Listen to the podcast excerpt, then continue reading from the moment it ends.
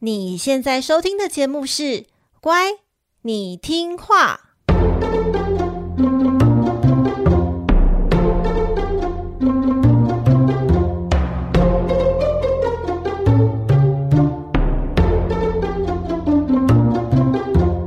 每集介绍一则故事加一幅名画，从故事的关键找出欣赏艺术的线索。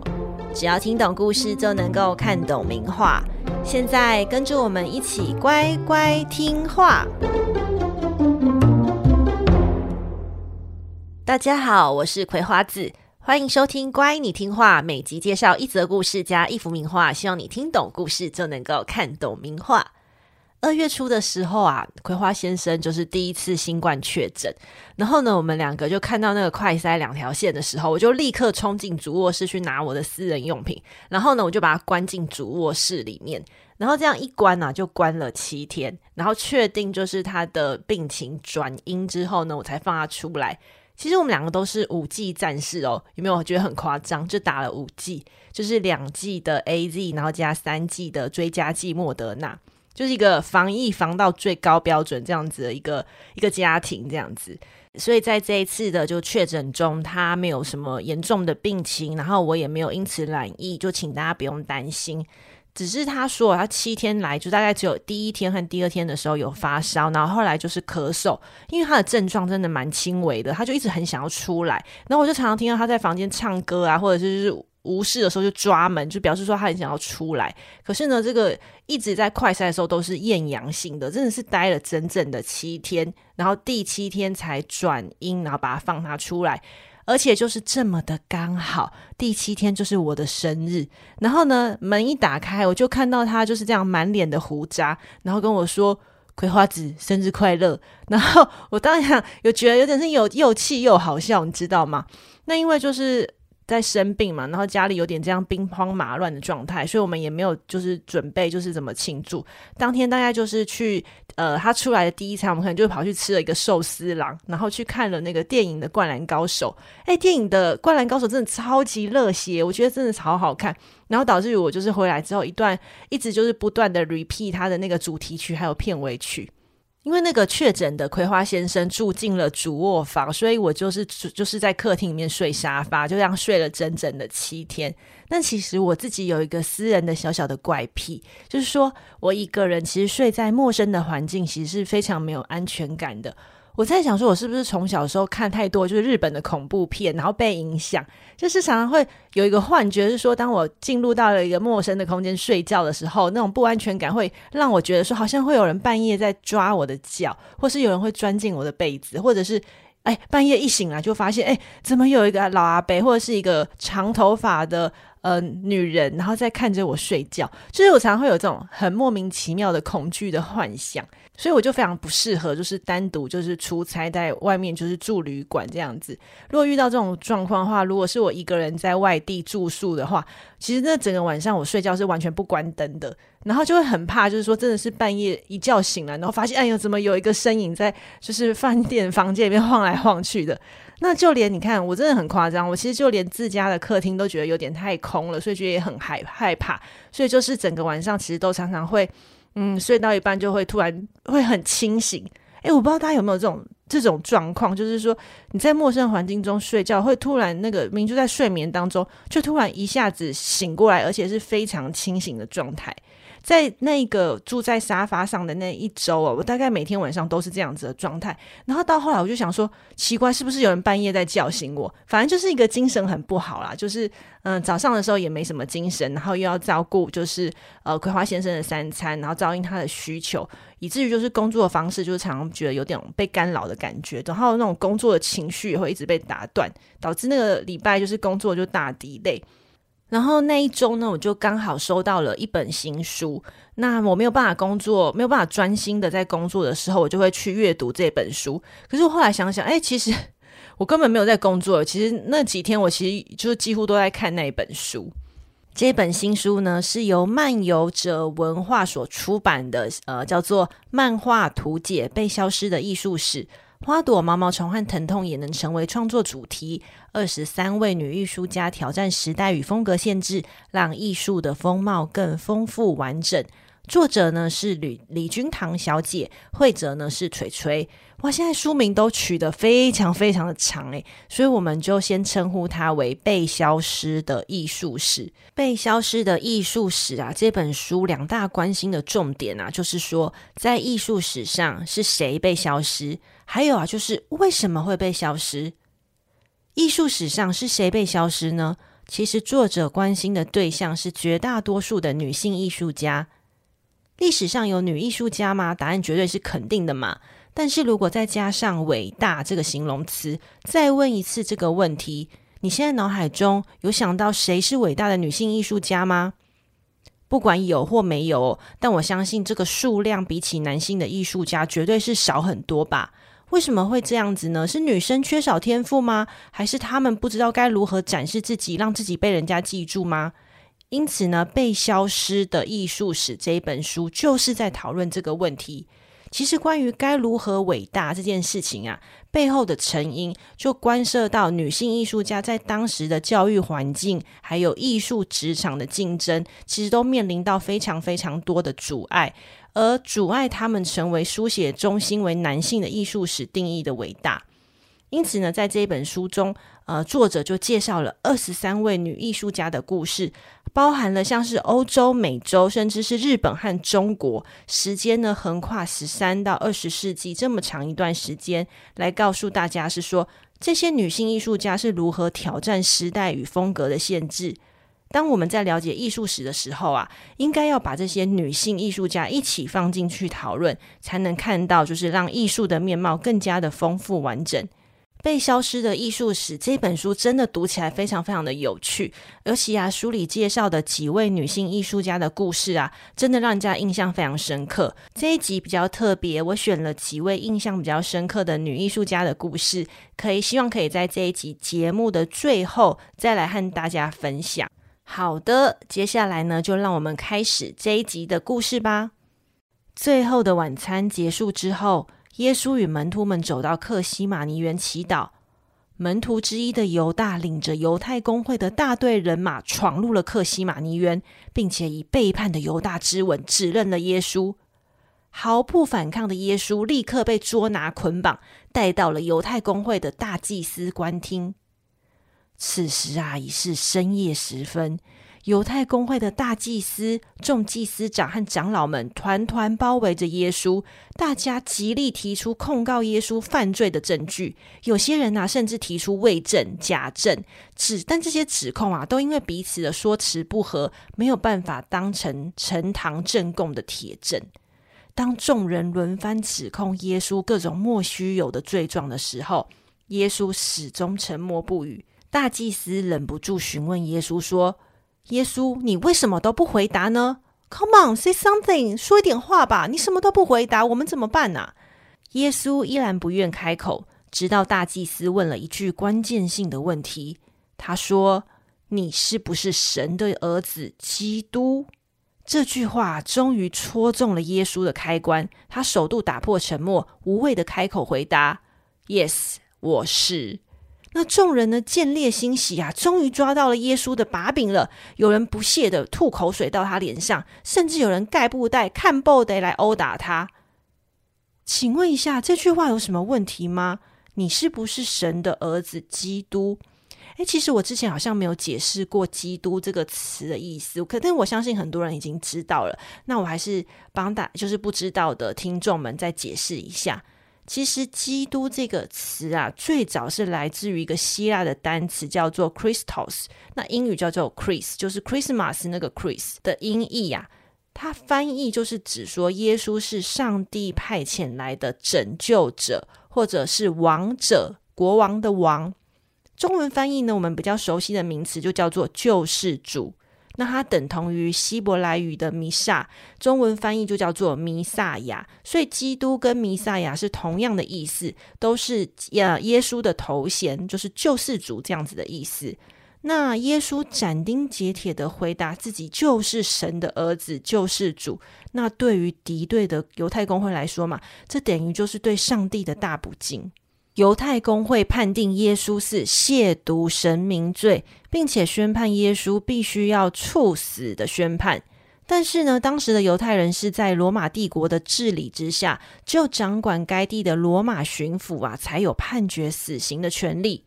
因此啊，天一亮，彻夜受审并且遭到私刑的耶稣，就被犹太公会押到了罗马巡抚比拉多的面前。请大家记得一下，这位巡抚叫做比拉多，罗马巡抚比拉多。犹太公会呢，要求比拉多判决耶稣死刑，但是呢，犹太公会判定的这个亵渎神明罪啊，其实对罗马的立法来说啊，其实是不足以构成死罪的哦。再加上罗马巡抚他查不出耶稣有其他的罪行，原本想要将他当庭释放的，但是遭到犹太公会极力的反对，大家就会觉得巡抚别闹了，耶稣好不容易才栽在我们手上，诶，你不要把他放走啊。那罗马巡抚就觉得很麻烦呐、他又没有罪，我为什么不能放他？那你们又这边卢小小，于是呢，他就只好使出公家部门踢皮球之术来判定啊啊！你们说的犯人耶稣，他是加利利人，那应该要改由治理加利利地区的犹太希律王希律安提帕来审判吧。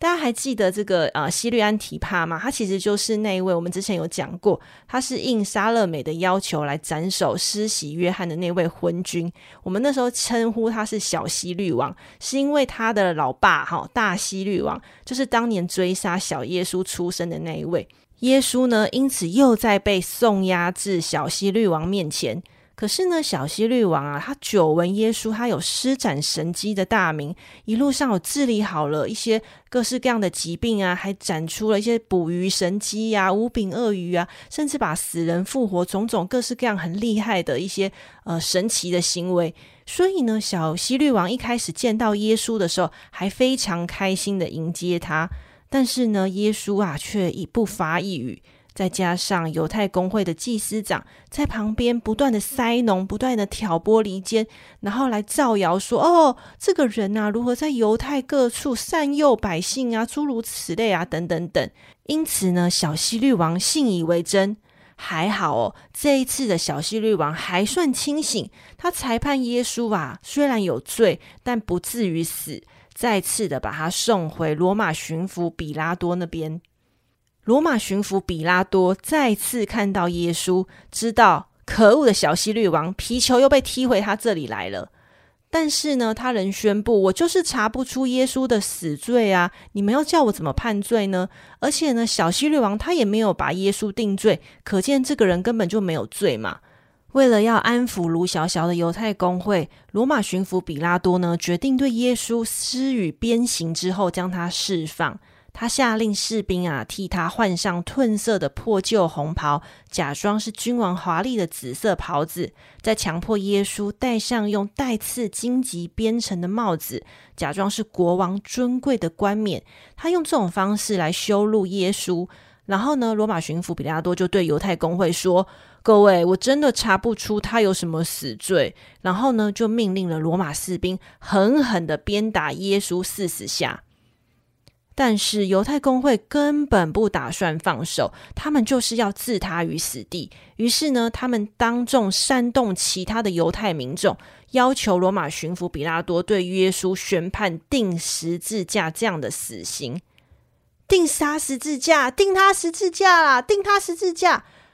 这样子大声呼喊的民众声音此起彼落。罗马巡抚虽然想要释放耶稣，但是啊，见到眼前已经失控了，再多说也无济于事啊，恐怕会引起更多的动乱。最后，在扛不住压力的情况之下，将耶稣判定的死罪的罪名就叫做叛乱罪。因为耶稣曾经自称自己是犹太人的王，大家还记得，就是犹太公会一开始询问那一个关键句呃关键性的句子嘛，就说你是不是呃神的儿子、呃？基督，基督这个词除了救世主外，另外一个可以翻译成是国王。所以在判定这个罪行的时候，罗马巡抚比拉多是选择了后者的用语，就是他承认他是这个国家的国王。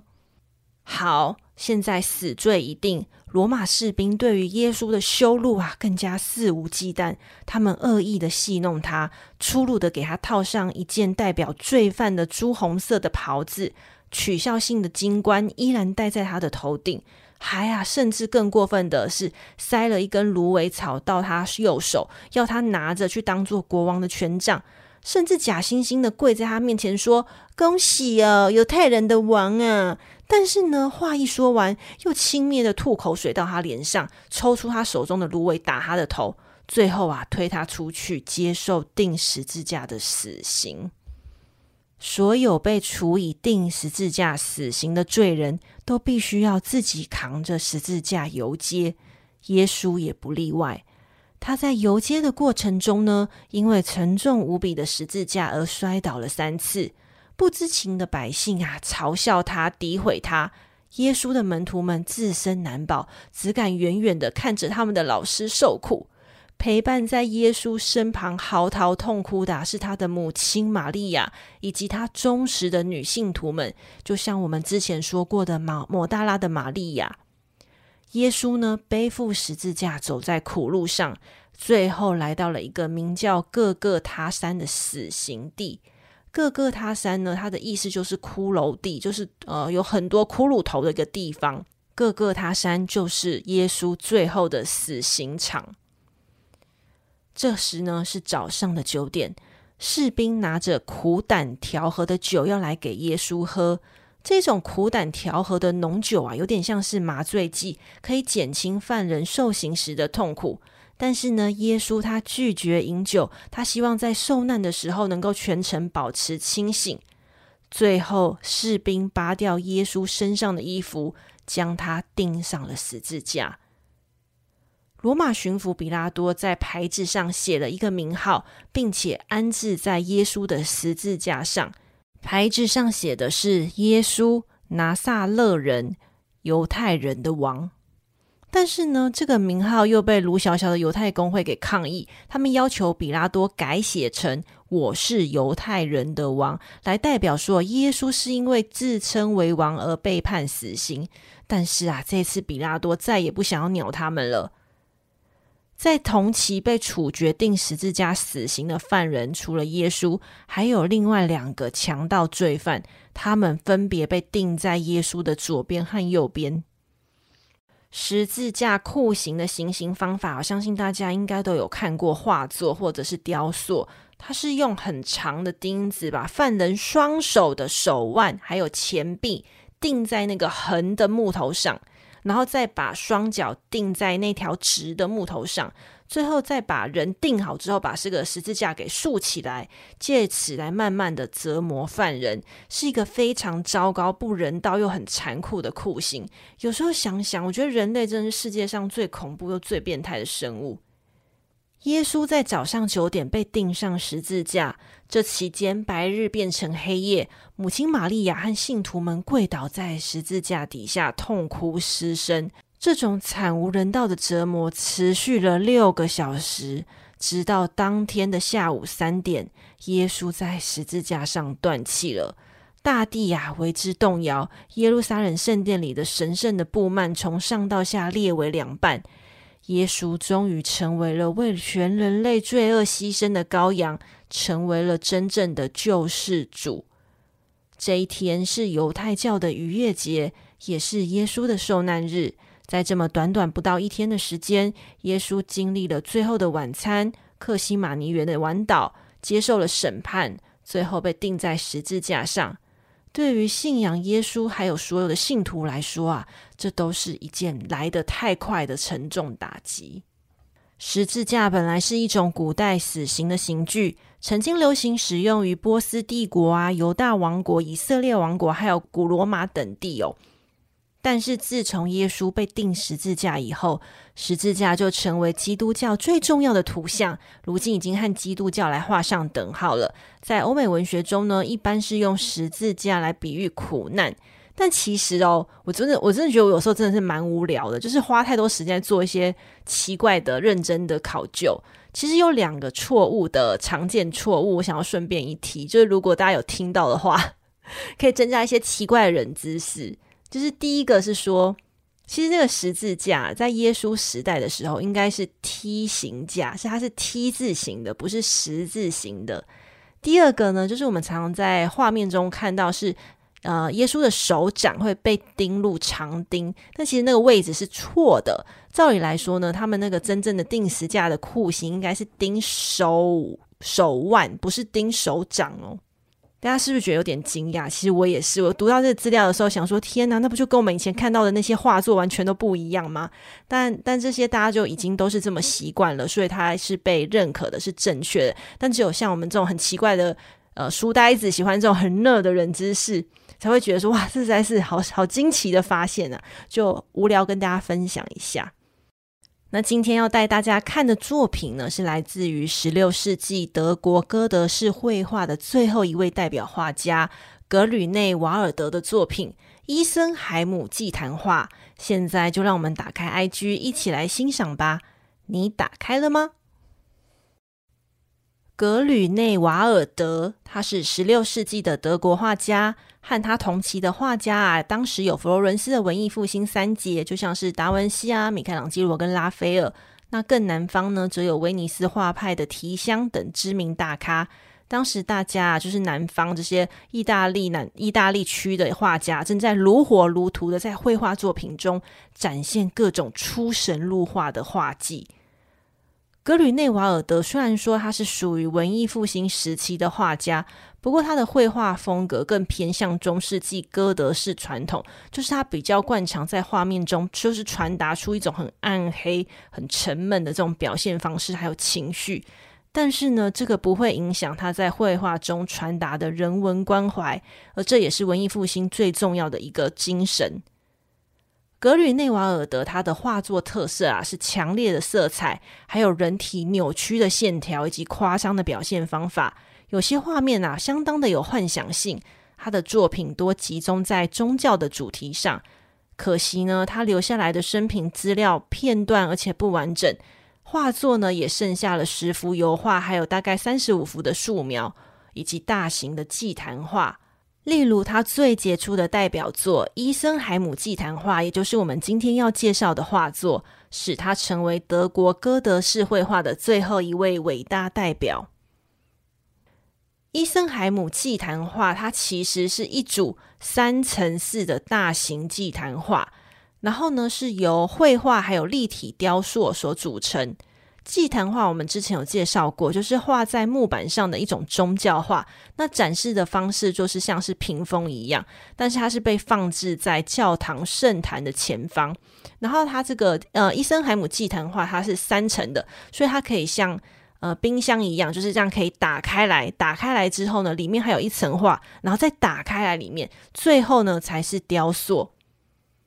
伊森海姆祭坛画的订购者是圣安东尼修道院，圣安东尼修道院委托格吕内瓦尔德来负责绘画，而同样属于德国晚期歌德式艺术风格的雕塑家哈吉诺来负责雕刻圣像，总共花费了四年的时间来完成。圣安东尼修道院成立于一零九五年，就是十一世纪的中世纪。那位于法国的伊森海姆镇，所以这件艺术品也叫做伊森海姆祭坛画，就是因为放在这个镇的祭坛画。吼，大家可以理解。那圣安东尼修道院呢，除了是提供平民百姓祈祷的修道院，它其实也是中世纪一间专门的治疗所。例如啊，治疗一种叫做麦角中毒的疾病。麦就是小麦的麦，小麦大麦的麦，然后角就是角落的角，麦角中毒，这是一种发生在中世纪的流行疾病，它的传染度啊，仅次于鼠疫还有麻风病。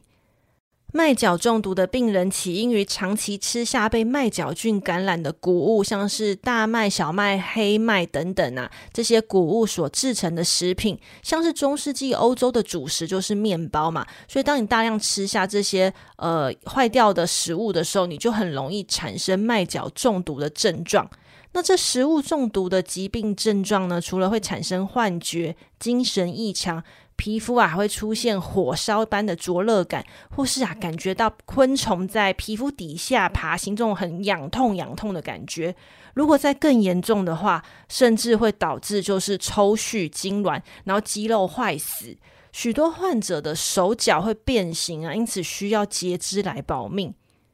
圣安东尼呢，他是基督教的圣徒，而且他是麦角中毒疾病的守护圣人哦，就是专门在守护中毒的这些病人的一个圣徒。所以呢，麦角中毒又称为圣安东尼之火病。那伊森海姆镇的这一间呐、就是安东尼修道院，它就是专门在治疗麦角中毒的病人。伊森海姆镇的圣安东尼修道院呐、就是专门治疗麦角中毒的病人。修道院的僧侣会为病人们来煎煮草药，必要的时候也会实施外科，就是截肢手术哦。因此，患有麦角中毒的病患会千里迢迢跋山涉水，专门来到伊森海姆镇的圣安东尼修道院来看病。可是呢，居住在远方的穷人们在徒步来到这个修道院之前呢，中途跋涉可能要经过十几天，甚至超过一个月。这期间呐，病情会不断的加剧，身心苦痛不堪负荷。许多的病患在来不及抵达修道院前，就因为病发而身亡了。当病人如果生命力够顽强的时候，幸运的撑到了修道院。当这些病患进入到修道院时，映入他们眼帘的，就是巨大的伊森海姆祭坛画。病患呢，看到这一座祭坛画，虽然没有得到正式的治疗，但是心灵已经得到了治愈。因为祭坛画上被钉在十字架上的耶稣，被折磨得不成人形，看起来比他们加倍的凄惨，更加的落魄。受难的耶稣图像，无声的向病患传达一个讯息。耶稣可以同理你们，因为啊，他受过更痛苦的磨难。这一幅画作并不是为了美丽、为了美而存在的，他刻意传达的痛苦，就是要让受苦的人们引起强烈的共鸣，从中得到被治愈的慰藉。伊森海姆祭坛画就像双门的冰箱一样，可以对外拉开，总共有三层。格吕内瓦尔德总共画了十幅画在这一座祭坛画上，最外层的主图即是耶稣被钉上十字架的受难场景，也是葵花子今天想要跟大家分享的画作。黑暗笼罩着大地，因为根据故事，耶稣在受难期间，白日啊遍地变成了黑暗。在这片黑暗中呢，被处刑的耶稣，他的头上戴着一顶尖锐的荆棘所编成的皇冠。他的腰间裹着一条破烂的白布，暴露出他瘦骨嶙峋的破烂身体。长钉刺穿他的双掌与双脚，腹部有一道被划开的伤口，身体啊更是被荆棘穿刺了各式各样的凸起，并且从这些穿刺伤流出了一些触目惊心的鲜红血串，血淋淋的，非常的令人觉得很可怕。最不寻常的是。画家刻意在耶稣的身上画了一点又一点的黑色丑陋的疮疤，就好像麦角中毒病患身上的一些疮疤还有烂疮一样。十字架横木上的牌子写着 I N R A，其实这个 I N R A 啊，非常非常常出现在耶稣钉十字架的图像，它代表的是一串呃文字的缩写，是耶稣拿撒勒人。犹太人的王，就是那位罗马巡抚比拉多在最后的时候为耶稣的十字架上所挂上的那个牌子。那整个横木呢，就像是受不了耶稣本身的重量，又或是受不了这耶稣所传达出来的痛苦的压力，而变得很弯曲。画家尽全力的表现出耶稣他全身这样烂兮兮被折磨，然后这样子的身体又很痛苦，那让一般的观看者感到非常的恐惧又害怕。但是对于病患来说，却是感同身受啊！他们看着这幅画，内心就会想着说：啊，耶稣也正在为我们受难呢，耶稣可以理解我们。这样的心情对他们来说是油然而生的。再来啊，我们看看画面中的其他人物，分别呢是耶稣生命中最重要的两位女人，一位是母亲玛利亚，另一位是他最忠实的女信徒抹大拉的玛利亚，以及呀、他最喜爱的门徒是约翰。其实他最喜爱的约翰并不是呃第一使徒，因为第一使徒其实是彼得，但是呢，在他私心中，他最喜欢的是约翰。那约翰呢，也是在耶稣死后呢，就是负责照顾圣母玛利亚的。我们可以看到圣母玛利亚，她身穿一大块的白布，然后呢，非常不忍心儿子遭受到这样子的酷刑，而晕厥在门徒约翰的怀里。跪拜在十字架底下的是抹大拉的玛利亚，她正在哭泣的双手合十祈祷。我们可以从她的金发还有脚边的香膏瓶，可以看出到这是她的代表图像特征。抹大拉的玛利亚，我们之前在呃其他集有介绍过关于她的故事。那还没有听过或是对她有兴趣的小乖乖，可以重新去找前几集的 Podcast 来收听。画面呢，还出现一位不该在场的人物，他是施洗约翰。我们可以从他微微露出的毛皮衣，还有他的十字架手杖来看出，这些都是他专属的图像象征。其实啊，施洗约翰早在耶稣开始传道不久之后，就被小希律王给斩首了。此时的施洗约翰伴随着一只羔羊，他的出现啊，其实虽然不合时宜，但是他比较像是象征性的来宣告耶稣就是牺牲的羔羊。圣安东尼修道院来委托格吕内瓦尔德创作这一幅画的目的啊。根本就不是在取悦特权阶级，而是为了要安抚遭到疾病折磨而可怜的庶民们。这幅图呢，比所有的受难图看起来都更加的残酷，更加的恐怖。但据说啊，许多病患看到这个幅画的时候，潸然泪下，因为他们的心灵透过观看而得到某种程度的救赎。我们有一句俗话叫做“医病先医心”。虽然这幅画被公认为西方艺术中最令人心碎的画面之一，但艺术通过图像来给予病患信仰和慰藉的独特功能呐、在西方艺术史上占据绝无仅有的特殊地位。我觉得它就是一种。看到这幅画，你越痛苦越感动的感觉，也可以说俗一点啊，就是把人也痛哭就希望快乐啦，就是这种感觉，就是你看到有人比你过得更惨、更凄惨，而那个人还是你一直以来都呃信仰呃敬拜的人，你也会觉得啊，我也跟他一样，这些痛苦啊，迟早都会结束的。伊森海姆祭坛画的主图的左侧啊，是一个被箭射穿的殉道圣人，叫做圣塞巴斯蒂安，他被誉为抵御瘟疫的守护圣人。那至于就是这一幅主图的右边呢，他就是圣安东尼大帝，他也被视为圣安东尼之火，也就是麦角中毒病患的守护圣徒啊。这一整座教堂、这整座修道院，还有这整个祭坛画，都是为了贡献给他而出现的。那至于底下的祭坛作画呢，则是描绘耶稣的圣体从十字架上被卸下来的画面。伊森海姆祭坛画长期陈列于法国的圣安东尼修道院。二零二二年的年中呢，祭坛画经由专业的团队修复，现在啊已经不在修道院里了，它被移到法国科马恩特林登博物馆重新展出。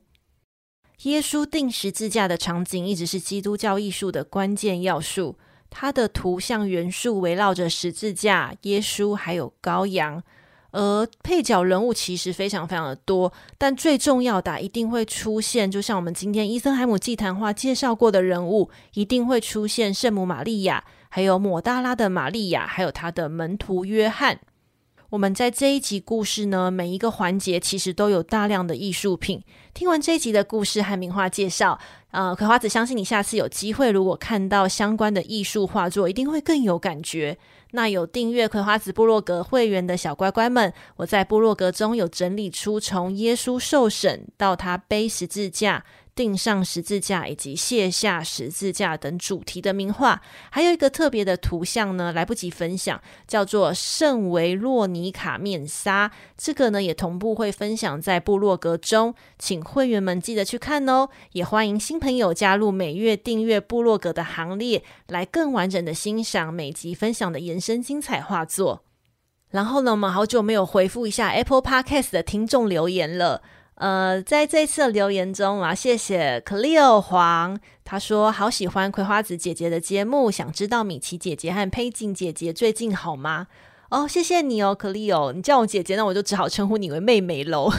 Cleo 妹妹就是大家其实都很好，只是米奇跟佩锦呢，他们现在就是呃处于是个妈妈的状态，然后要照顾小朋友，呃，像佩锦的小宝小宝宝就是才是一个 baby，那米奇。的小宝宝啊，已经不是小宝宝了，现在已经就是今年刚进入了国小一年级，就是有很多需要适应的状态。那他们要忙着照顾家庭，也要忙着工作啊、他们的状况其实都还蛮好的。那谢谢你的关心，葵花子也会把你的关心转达给他们两位。然后第二位是小美表姐，她说好棒的节目，喜欢听葵花子的节目，轻松听话，加油！谢谢小美表姐哦。还有一位听众朋友是 Contemporary Art 二零二三，啊，他的 Contemporary Art 其实就是当代艺术。他说他很期待听到近代绘画的故事，请问大概何时专题能脱离神性和文艺复兴时走入人性的宗教艺术？可能穿插讲近代的专题吗？一直在期待着柜台从塞尚开始之后的现代绘画和当代绘画专题。感谢。哇，这个问题一听就知道，这个听众就是艺术专业的的听众。就是，可是呢，其实文艺复兴的宗教艺术比起之前的艺术风格啊，它其实最大的特色是已经就走入人性了。我们看画时，有时候觉得啊，就是葵花子提供的这些画作，文艺复兴以后的什么巴洛克啊等等这些画作，看起来在讲宗教主题的时候，看起来是很神呐、啊，但是。大概是因为我觉得是我没有把文艺复兴前的宗教艺术，像是其实流行最广的是拜占庭还有歌德，一起拿来做比较。如果这个是呃没有比较没有伤害啦，如果一比较的话，你就会知道天啊，文艺复兴的神其实已经很人了。那第二个问题是说，可以讲近代的专题吗？其实就是葵花籽偶尔会收到听众的私讯，也有类似的。就是愿望跟要求，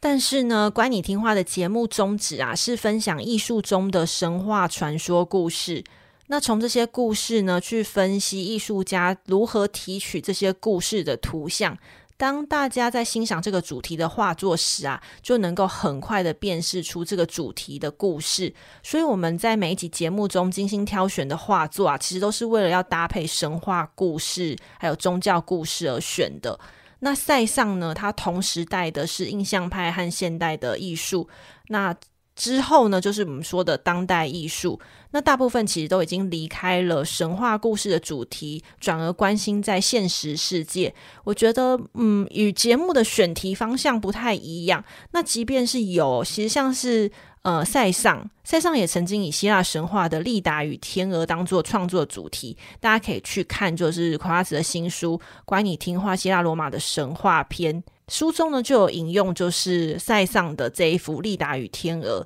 但是，当印象派或者是现代主义或者是当代主义再回头选择呃这些古老的神话的时候，就会加入现代的语汇。就没有办法让一般的听众可以用很快的方式去了解说，呃，里面的图像关键是什么。然后，当我们呃在美术馆或博物馆的时候看到类似的图，我们可能没有办法那么直觉的去辨识，所以它一直以来都不会是我们选画的一个重点。而且老实说，就是关你听话一向就是不是以介绍艺术史为主打，所以在你提出问题前，我还真的是没有考虑过要分享现代绘画和当代绘画的专题。那至于未来有没有机会呢？我觉得我可以把你的建议认真的纳入思考的方向。我觉得很对不起，就是。嗯，Contemporary Art 二零二三，因为你的昵称昵称其实就是当代艺术二零二三，我觉得你一定是非常非常喜欢这个当代艺术的主题。我觉得你可以就是听听，就是像是疫情指挥中心啊，或是艺视的 Podcast，因为他们关注的就是比较偏啊、呃、当代艺术，他们就是紧紧的跟着当代艺术去分享。那如果你还想要跟我多多讨论这相关的主题，那我也非常欢迎你在 IG 私讯我。最后是非常感谢你的五颗星，还有你的建议，真的非常非常感谢。如果是喜欢艺术史的朋友们，我最近真的非常非常推荐的新书，就是节目一开始介绍的《漫画图解：被消失的艺术史》，出版社是漫游者文化。这本书呢，它就是从就是古典主义游历到印象派、达达和超现实主义到当代艺术哦，就是刚刚那位听众朋友他很想要知道的主题。他带领我们重新看待艺术史上的重要事件，还有风格流派，并且在这个讨论中啊，去探究女性艺术家为什么会消失在艺术史中呢？其实他们一直都在，只是隐匿在以男性为书写中心的艺术史里面。在这本书呢，他就介绍了历史上代表性的二十三位古今中外女艺术家，包含像我们之前有在节目中介绍过的唯一一个女性艺术家，哭哭，就是十七世纪的意大利巴洛克女画家阿提米西亚·珍蒂莱西。还有十七到十八世纪的德国的女性艺术家玛丽安·西比拉·梅里安，我觉得她很厉害，因为她是欧洲第一个没有接受赞助，然后自己筹钱到南美洲考察自然生态的科学家。在那个时代的科学家，有时候他们因为没有照相技术，当他们在考察自然生态的时候，必须要徒手去描绘。然后，所以你看到那时代的科学家他们在描绘生物的时候，你会非常惊讶于他们的精工画作。像呃梅里安，他其实我觉得看到他的画，你就会觉得他就是一个被科学耽误的艺术家。而且呢，他的呃考察范围就是自然生态嘛，他是第一个让毛毛虫进入艺术史的人哦。我觉得非常非常有趣，毛毛虫也可以变为一个主题。那还有我们中国元朝的管道生，他非常擅长的是墨竹，就是以水墨来画竹子。乾隆皇帝呢，就也说过，无论是书法或者是画画，都应该要向这位女性艺术家管道生来学习。他当然也有提到日本江户时代的葛饰印为。日本的葛饰印为呢，她其实就是浮世绘名画家葛饰北斋的女儿，但是因为她长期担任爸爸的助手，她呢就是以扶持父亲为她的人生志业。她即便是非常非常的有才华，她也深藏不露，就是以扶持啊、父亲的招牌为主。每次读一篇关于这个艺术家的故事，你就会真的觉得天哪，这些女性艺术家真的太了不起，怎么会这么厉害？我们女生果然很强诶。可惜啊，他们就是生不逢时。那也透过这一群女性艺术家的创作故事呢，作者来解谜历史与社会是如何遮蔽他们的存在。有很多的原因是因为哦，女人在当时是不能够进入美术学校的，又或者是女人不允许被画裸体，因为他们看裸体来呃描绘的话，常常会被视为不道德的女人。更何况，女性也常常会无法自由的外出，而没有办法进行户外写生。这些种种、种种、种种的因素，都是导致这些女性艺术家啊、没有办法就是扬名在外。而书中描绘的这些女性艺术家，就是在各种条件下突围，并且进而改变艺术史。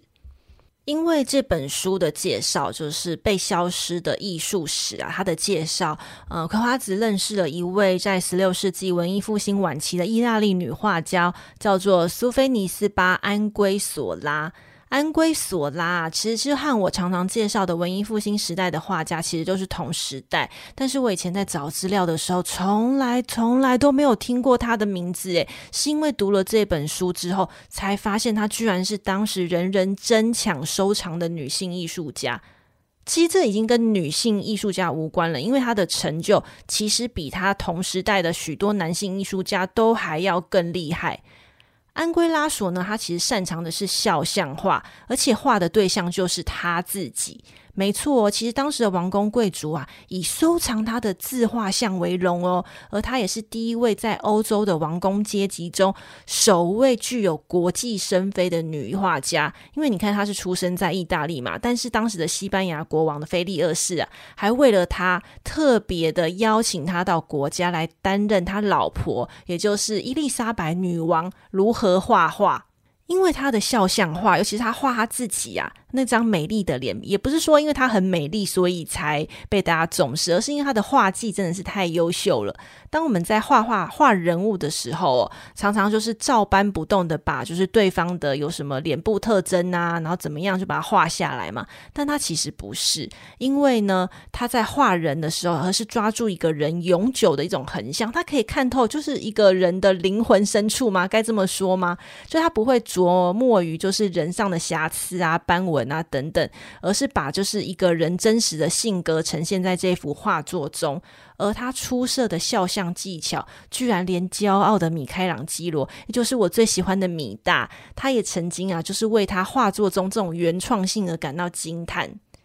我不知道大家有没有听过，就是有一种叫做奢侈品的鄙视链。就是奢侈品的鄙视链，就是说，就是精品啊，有一个排行榜。就是绝对王者一定是爱马仕，那接下来就是香奈儿、LV 和迪奥，那这三个品牌呢，就是互相鄙视这样子，但是他们其实位于同一个位阶。那接下来呢，才是 Gucci，就这样一路这样鄙视下去，这个精品的这个鄙视链。那其实，在西方绘画中也有类似的鄙视链。那如果在这个鄙视链的顶端，这个绝对王者啊，就是历史画。那接下来才是肖像画、风俗画。风景画，最后一个就是静物画，就是静物啦，静物画。那安圭拉索啊，他成名的是第二阶级的肖像画。但是我觉得，难道以他的才华无法掌握历史画吗？我完全不这么觉得。我觉得，如果他今天去画历史画，一样非常非常的厉害。只是哦，那时代的女性是被禁止画裸体的，女性必须要在熟女还有离经叛道的女人中，小心翼翼的找到一个勉强立足的位置。那安圭拉索他很有才华，那他最后呢，只好退而求其次，选择只露脸的肖像画，而且只画自己的脸，这样就可以规避掉一些当时的社会非议。如果啊，他能够不限制的展现自己的长才，我相信他绝对可以打趴一大堆男性艺术家。葵花子因为看了安圭拉索的故事，然后也看了这一本漫画图解被消失的艺术史。其实我自己也反省了一下，的确，我们介绍过的名画中了，也真的就只有一位女画家真蒂莱西，就是在那个有蒂德那一集，有蒂德斩首敌将荷罗芬尼斯那一幅历史画。诶，其实真蒂莱西画了历史画，而且成名诶，所以真蒂莱西在当时真的真的是非常非常的。非常的强悍哈，那因为我们的主题的关系，其实节目向来着重于西方神话故事和宗教故事，在艺术的主题上哦，也的确是属于艺那个绘画鄙视链的最高端。那历史画哦，向来就是被男性的艺术家所掌握的，但这完全不代表女性艺术家不优秀，相反的，其实他们的天赋很棒，只是在这个后天条件中严重的失衡。在书中啊，很完整的介绍这二十三位女性艺术家的同时，我觉得很好的是说，它不是只有单一的介绍每位女性艺术家的成就，说他们多厉害啊，多厉害啊，而是它是整个是有一个整体的时代的背景，去告诉你说他们在这样子的时代遇到了什么样子的问题，还有什么样子的遭遇，而且他们也不只讲。讲艺术家，而是讲支撑艺术家背后的一群工作人员，比如说赞助者啊、卖画商啊等等等，吼，等于是从一个很完整的艺术的工作环境和社会氛围中来观看他们不能成名的原因，以及就算他们成名之后，如何要在当时代立足。我觉得这个很棒，而且他不是只有介绍西方，他就是呃，像我刚刚说的中国东方。的日本，还有中国的元朝的女画家，然后时间也横横跨好几个世纪，这些都是我以前没有接触过的切入点。我觉得也许有小乖乖已经接触过了，因为我知道我们的听众有很多是艺术系的学生或者是美术老师，但我还是想要把这本书真的真心推荐给大家。漫游者文化的漫画图解被消失的艺术史呢，它是全彩印刷，然后它有一个。关键，我刚刚有一直重复提到，就是它是漫画，然后再加上图解，然后用这样子的方式去讲述艺术史的主题，让这个资讯是更容易呃阅读并且好消化的。而且重点是它的插画超级可爱，它的插画真的好好笑，而且有时候漫画人物会跳出来说话。因为我自己是很不爱读那种很艰涩的专业书籍，所以这一点我是可以跟大家保证，就是可以用很轻松的方式来阅读。那唯一我自己哈觉得比较可惜的是，因为可能是因为就是版权授权图片的关系，或者是呃作者和绘者就希望用这种方式来呈现，所以如果你真的很想要看真品啊，就是这些女艺女艺术家他们画的这些真品，你必须要自己上网搜寻，因为。嗯，我觉得也算是一种额外的延伸阅读啦。